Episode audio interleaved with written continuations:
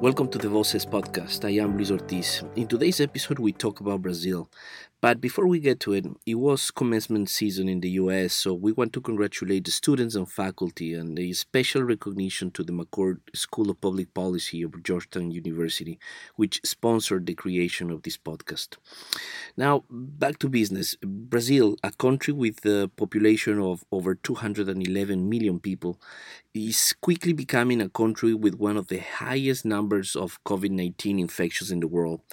As of May 22, Brazil registered 300,000 cases and over 19,000 deaths. The different views of how to handle the pandemic has sent Brazil in a political turmoil, which has resulted in a clash between Brazil's uh, President Jair Bolsonaro and state and local authorities who refuse to accept Bolsonaro's demands to keep business as usual while the number of infections have skyrocketed. Brazil's president has also cultivated opposition within his own cabinet, due in part to a chaotic response to the pandemic, but also because his lack of transparency and a complete mismanagement of government. Since the beginning of the pandemic, two health ministers have resigned, and the controversial Minister of Justice, Sergio Moro, have also resigned, accusing Bolsonaro of improper conduct. To have some light on Brazil's politics, in today's episode we hear from Kennedy Alencar. He's a journalist with over 20 years of experience covering Brazilian politics, and he is currently the Washington, D.C. correspondent for CBN. With Kennedy Allen Alencar, we talk about Bolsonaro, his governance style, but we also talk about Lula da Silva, the former president of Brazil, who continues to be a prominent figure in Brazilian politics. And we hear about some of the scenarios that await the biggest economy in Latin America. Here is the interview. Kennedy Alencar, bom dia para você. Thanks for being with us in the podcast. Hi, Luis. Thanks for having me. It's a pleasure to be with you. Uh, Kennedy, uh, well, most of the world is beginning to debate about when to reopen their economies and and to ease lockdown measures. Brazil has not even been able to decide on a countrywide quarantine policy. Uh, Jair Bolsonaro continues to not just to downplay the risks of the pandemic, but to actually persuade people to come out of their homes and to continue with their regular lives. Now, Bolsonaro has also faced opposition from various governors and Congress, even, uh, which have opted for social distancing measures. But at the same time, it seems that a great part of, of, of the country thinks that he's managing the situation in the right way. The latest poll from Datafolha shows that 33% of Brazilians agree with Bolsonaro's management of the pandemic, and 39% disagree with him. So, uh, to start this, can you illustrate what is the political scenario on Brazil's struggle with the pandemic at this moment? Luis, we have in Brazil something similar to what's happening here in the United States, but in Brazil it's worse because the president there, Bolsonaro, is mining the job of the governors and the mayors to do a proper quarantine. And Bolsonaro is wasting uh, Brazil, Brazil, Brazilian time, the Brazil's time, to prepare for COVID-19 uh, peak, which is beginning uh, now, you know, to, to happen in, in Brazil. The cases are growing now faster than they were some weeks ago. So we have a scenario in, in Brazil uh, similar to the United States. Governors trying to do a quarantine, trying to keep people at home. And Bolsonaro is all, all the time talking against it. He never supported this uh, uh, public policy. Uh, he uh, defends that uh, kind of uh, um, theory that you should let people contract the virus to get the immunity, which is a very controversial scientific theory. And Bolsonaro is taking advantage of the um, inequality in Brazil of course, a lot of poor people, you know, uh, are they don't have the the, the, measures, the, the the possibility to do a quarantine as the middle class, as the rich in Brazilian can do. So you know they are stuck at home. They have no food. They lost their jobs. Of course, they are eager to to start to work again. And if you have a president that is all the time saying to them they should go to work, they shouldn't be at home, this combination of uh, part of the population that believes Bolsonaro, because you have uh, a part of the population around 25%, 30% that's conservative, and you have part of the poor, you know, without uh, way out. You know, they don't have a, they, they don't they don't see what can what can they do, you know, to fight against the, the virus because they have to fight for, they have to fight first for the food, you know, for the money to to pay the bills. So Bolsonaro is taking advantage of the despair of the Brazilian people. Mm-hmm. Uh, Kennedy, a, a, lot has been said about Bolsonaro's personality and character. I mean, his conservative views have always been accompanied by erratic uh, uh, and, and, in my view, homophobic and racist comments. But at the same time, he managed to tap um, on people's frustrations and navigated a chaotic political scenario which led him to the presidency of Brazil. Now, you have met Bolsonaro in person several times and you covered him for over 20 years when he was in Congress, and you also interviewed him as a presidential candidate. Are you surprised of his governance style as a president? No, I'm not surprised at all. You know, Bolsonaro never uh, hidden what he is, you know. Bolsonaro always uh, was very transparent about his ideas, you know. He defends tortures. He's a guy, he's a politician, uh, was against the minorities. What, what, do you mean when you say that he defended tortures? He he give, he's a supporter of the dictatorship we have in Brazil in 1964, and there is one torture very known in Brazil, Colonel Ustra, and when Bolsonaro voted for Dilma's impeachment in 2016, he said he was voting for Ustra. So Bolsonaro is a guy that defends uh, autocracy, dictatorships. Uh, he speaks against minorities. He's homophobic, as you said. He's racist. He was a very bad congressman. You know, uh, not anything special. Mm-hmm. You know, not an important project was presented by Bolsonaro. He was just making speeches, you know, defending wages, uh, rising the wages for the military. So it's a it's a not Bolsonaro is, is not surprising me uh, at all as a president. You know, he is really delivering what he is. You know, extreme rightist politician, uh, very ignorant, but he has a kind of method you know, he learned from Steve Bannon uh, tactics uh, when his son Eduardo Bolsonaro came to Washington to talk to Steve Bannon about political and electoral strategies.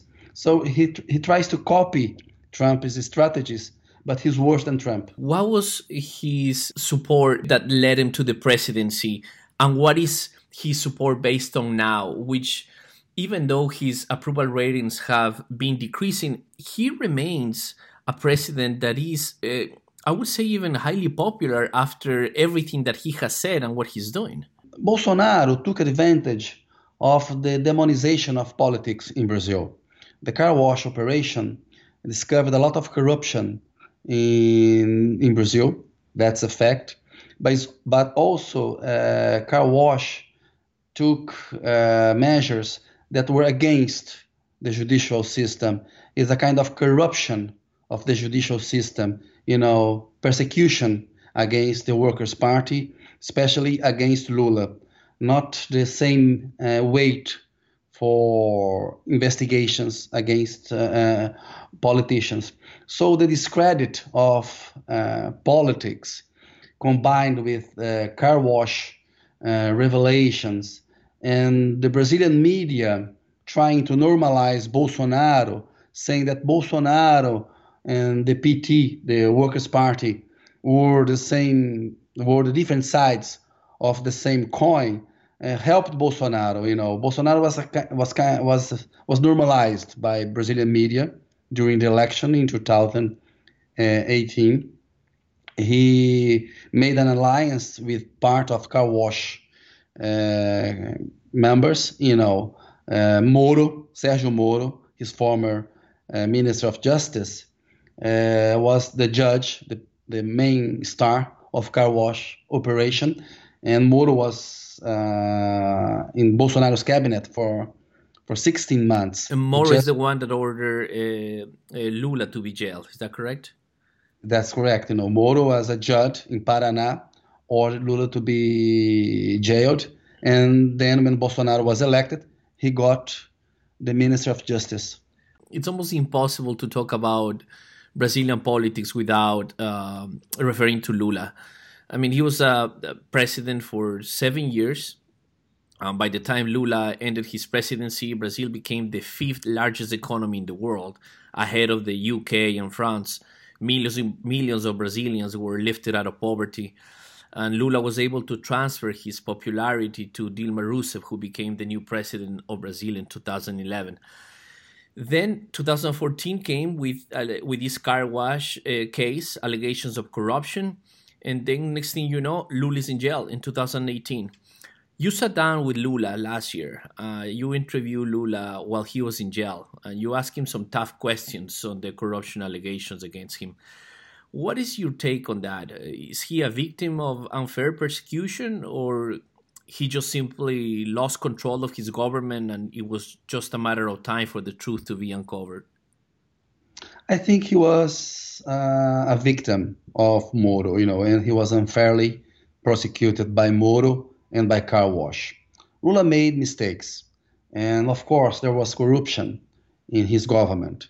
But you have to take on account that Lula gave freedom to the federal police Lula appointed a very independent general attorney, and Lula took a lot of measures to fight corruption in Brazil. So the PT was caught by measures and transformations that they implemented as uh, a party ruling uh, Brazil. The allegations against Lula, the proofs against Lula, are very weak. Uh, so you, you have uh, very weak evidences of Lula's direct uh, in, uh, participation in corruption, and that's why I think he he was unfairly uh, prosecuted and sent to jail. Lula made an alliance with the right center in the Congress it was difficult to rule a Brazil, a country like Brazil. You know, it's so many interests. You have a lot of parties in Brazil. You have to make an alliance to have majority in, in the Congress. So that was not easy. How many parties do you have in Congress? In Congress, we have around 30 parties. Mm-hmm. In the country, more than 30. Around 30, they have representation in the Brazilian Congress. It's hard to believe that there are 30 different ideologies and views on Brazil. It's a lot of parties, you know, even 20 different ideologies, you know, that's not possible. And so uh, I think Car Wash uh, uh, had good propositions, had good intentions, but during uh, the application of the law, they break the law. Uh, they broke the law. So that's that's for me, you know, uh, uh, it's not accept, accept, acceptable because, you know, when you have judges and prosecutors breaking the law, you have no democratic state. You know, you have no democracy. You know, you don't have the, the rule of the law. What do you think is going to happen now for the next few years with Bolsonaro? Uh, scrambling alliances in Congress where he's definitely losing support. Can you give us some idea what would be the scenario from a pessimistic and a more optimistic view? The more op- op- optimistic view would be an impeachment of Bolsonaro. While Bolsonaro is in power, Brazil will be not be capable of giving a good response to co- the coronavirus threat. You know, you have a pandemic, the biggest health problem in a century, and we have a president that's uh, making harder the job of the Brazilians, the governors, the mayors, the politicians to fight COVID 19. So for Brazil, would be good that Bolsonaro would be impeached, or if the general attorney would make a, a, a request to the Supreme Court to start to prosecute him.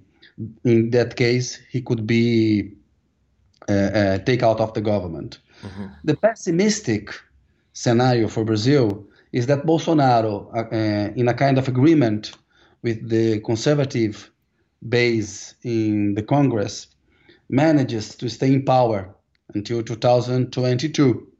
And then we will have more of the same. We will have, we will have a president that has no economic program, you know, uh, no social good program. On the contrary, you know, he's destroying Brazilian institutions. So uh, uh, I'm not very optimistic about Brazil because, of course, an impeachment would be difficult for the country. But even an impeachment is better than Bolsonaro remaining in power. And he has committed a lot of uh, crimes of responsibility and common crimes. So the crimes we, you have, you know, to overthrow Bolsonaro. But the impeachment is also a, a political matter. You have to, you have to have a, a, a atmosphere in the Congress, you know, that allows uh, the impeachment to happen.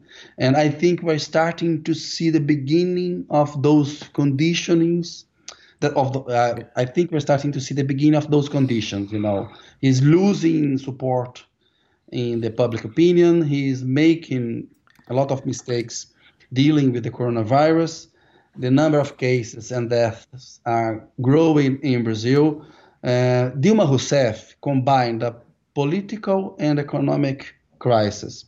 Bolsonaro is combining a health crisis with a political one and economical uh, crisis also. So three crises simultaneously, three crises at the same time is really hard for a president to deal with and to keep power, I think.